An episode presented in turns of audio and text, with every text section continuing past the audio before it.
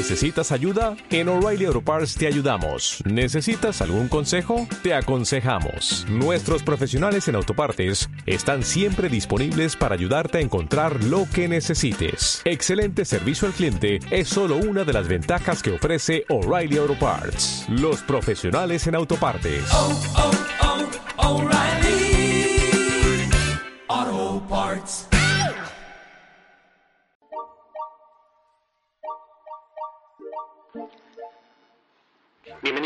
Contaminación Cero, porque podemos cambiar el mundo si cambiamos nosotros y enseñamos a cambiar a los demás.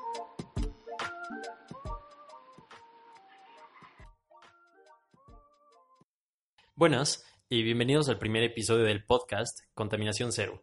Me acompaña Misael Hernández y su servidor Jonathan Santamaría. En este episodio vamos a explicar en qué consiste la contaminación cero, o también llamada zero waste, como se conoce en inglés, y sobre lo que podemos hacer para enfrentar al mayor problema del siglo XXI, el calentamiento global y cuáles son las consecuencias que nos esperan en el futuro.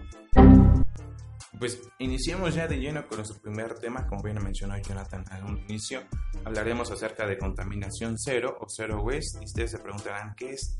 Pues bueno, es una estrategia para minimizar la cantidad de materiales y recursos que sabemos pues desechamos, ¿no? Los seres humanos. Inclusive fíjense que el aparato con el que está escuchando esto, ya sea a través de tu teléfono, audífonos, en el automóvil, bueno, pues utilizó recursos provenientes de diversos países para producirse. Y un día que va a pasar, bueno, pues va a ir a ser desechado. Pero no vayamos tan lejos. Tu desayuno fue hecho con alimentos que tal vez pudiste haber comprado en el supermercado o en algún mercado local y quizás llevabas tu bolsa ecológica. Amigo, amiga, si llevas tu bolsa ecológica, muchas felicidades porque la verdad estás apoyando al medio ambiente. Que fíjense, esta puede durar hasta 5 años, la podemos utilizar 5 años. En cambio, si utilizas la bolsa de plástico que todos conocemos, pues el promedio de bolsas que el ser humano genera al año son 200. Y fíjense que cada una tarda por lo menos 150 años en desaparecer. Pues este movimiento tiene el objetivo de hacer que estemos conscientes respecto a las cosas que consumimos, con el fin de reducir nuestros desechos o nuestro waste a la mínima cantidad posible, o sea, cero. Es una extensión de la idea del reciclaje, eh, parecido al compostaje. En mi caso, cada día soy más consciente sobre mis desechos, y todos deberíamos de estarlo.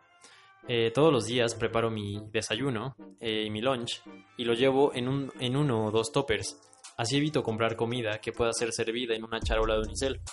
Llevo una botella de agua, como muchas personas lo hacemos, que rellenamos todos los días antes de salir de nuestra casa. Llevo más de un año sin comprar una botella de agua. Cuando voy a hacer el supermercado, siempre llevo mi bolsa de tela.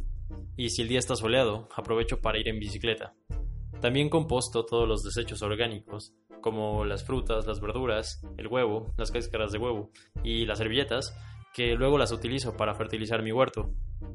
Eh, con todas estas acciones ahorro contaminación y estas acciones generan un pequeño cambio en nuestra sociedad, pero podemos hacer de este un cambio más grande cuando le enseñamos a actuar de la misma forma a nuestra familia y a nuestros amigos. Ahí está el reto, en influenciar a las personas que nos rodean. Tengo una anécdota que me pasó hace unos meses y me hizo reflexionar. La tuve una semana después de que en mi ciudad, la ciudad de Puebla, en México, se aprobó una ley que prohíbe el uso de plásticos desechables, pero esta entrará en aplicación a partir del 2020. Eh, pues estaba en un negocio de tacos árabes. ¡Tacos, tacos de canasta, tacos! Muy parecidos al kebab, la taquería muy famosa en Puebla, el Gran Tacazo, y había una fila de más de 10 personas que iban a comprar carne por kilo. A cada una de estas personas se les despachó su comida en cajas de unicel y en bolsas de plástico.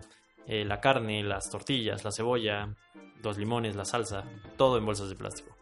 Eh, yo llevaba mis propios recipientes. Eh, llevaba un topper grande para la carne y, para las tortillas y otros toppers chicos para los condimentos y la salsa. Todas las personas se sorprendieron cuando me vieron llegar con mi topper y hablaban de lo buena que era la idea que una persona llevara su propio recipiente. Eh, lo que me hizo pensar en dos cosas. La primera fue si el verme a mí llegar con mi recipiente hizo que la próxima vez este, ellos llegaron con su propio recipiente. Eh, sobre si puedes influenciar a las personas solamente con que te vean haciendo una acción buena. Y la segunda cosa, eh, sobre la falta que haz- eh, la falta que eh, tenemos de un programa de educación en Puebla para que los ciudadanos, para que los ciudadanos aprendamos a, a reducir nuestros residuos plásticos. Ahora que va a entrar en vigor esta ley, necesitamos de un programa de educación para que las personas llevemos nuestro propio recipiente a- por comida. Sin embargo, hace demasiada infraestructura que facilite acciones que reduzcan la contaminación y nuestro deber es exigírselo a, las autoridades y no en forma de botes de basura que separen la basura en orgánicos e inorgánicos a los que nadie obedece, sino que necesitamos programas de educación ambiental en las escuelas, en, en las colonias, eh, también necesitamos de máquinas que, que nos paguen por reciclar, o sea, que nos den un- unos centavos o unos pesos por reciclar este, latas de aluminio, envases de plástico, envases de vidrio.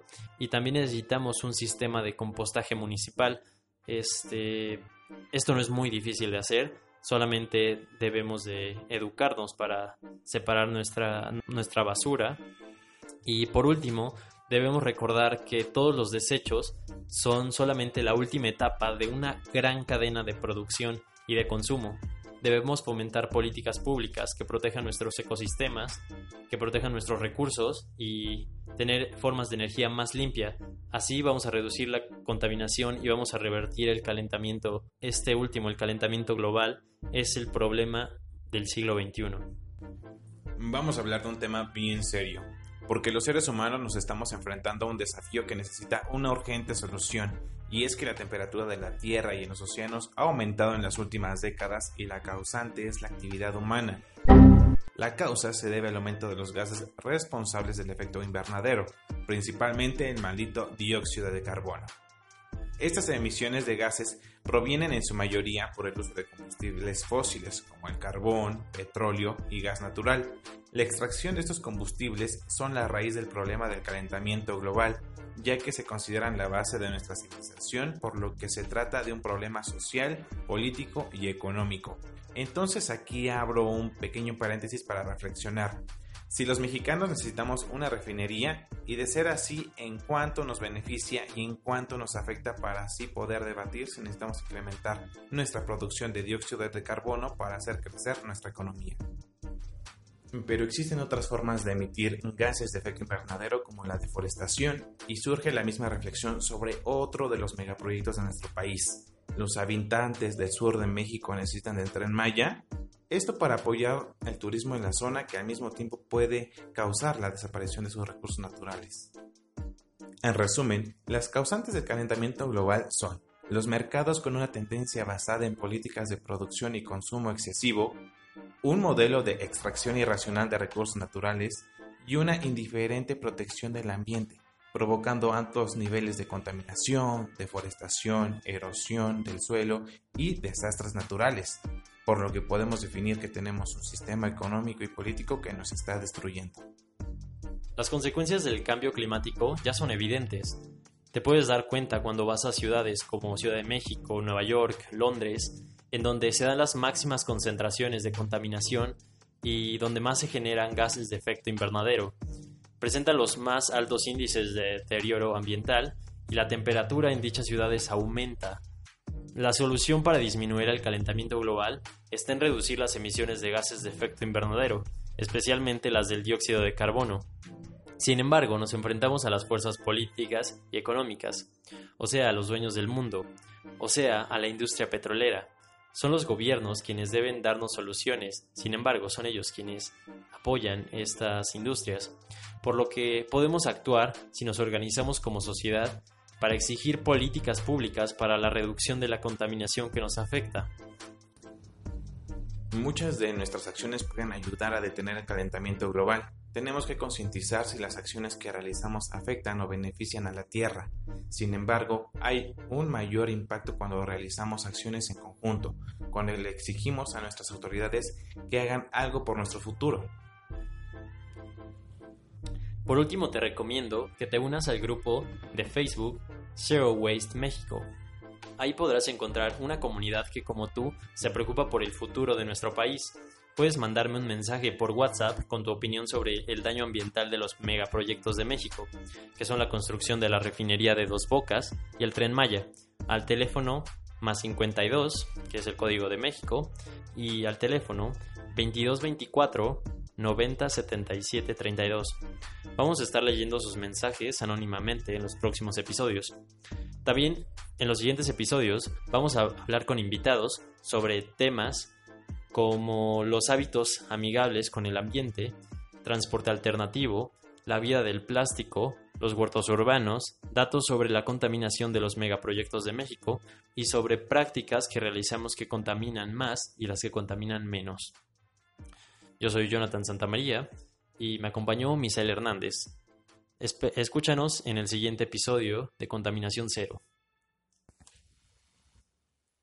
Este programa fue hecho por alumnos de la Facultad de Ciencias de Comunicación de la Benemérita Universidad Autónoma de Puebla, con la ayuda de Hacemos Radio MX.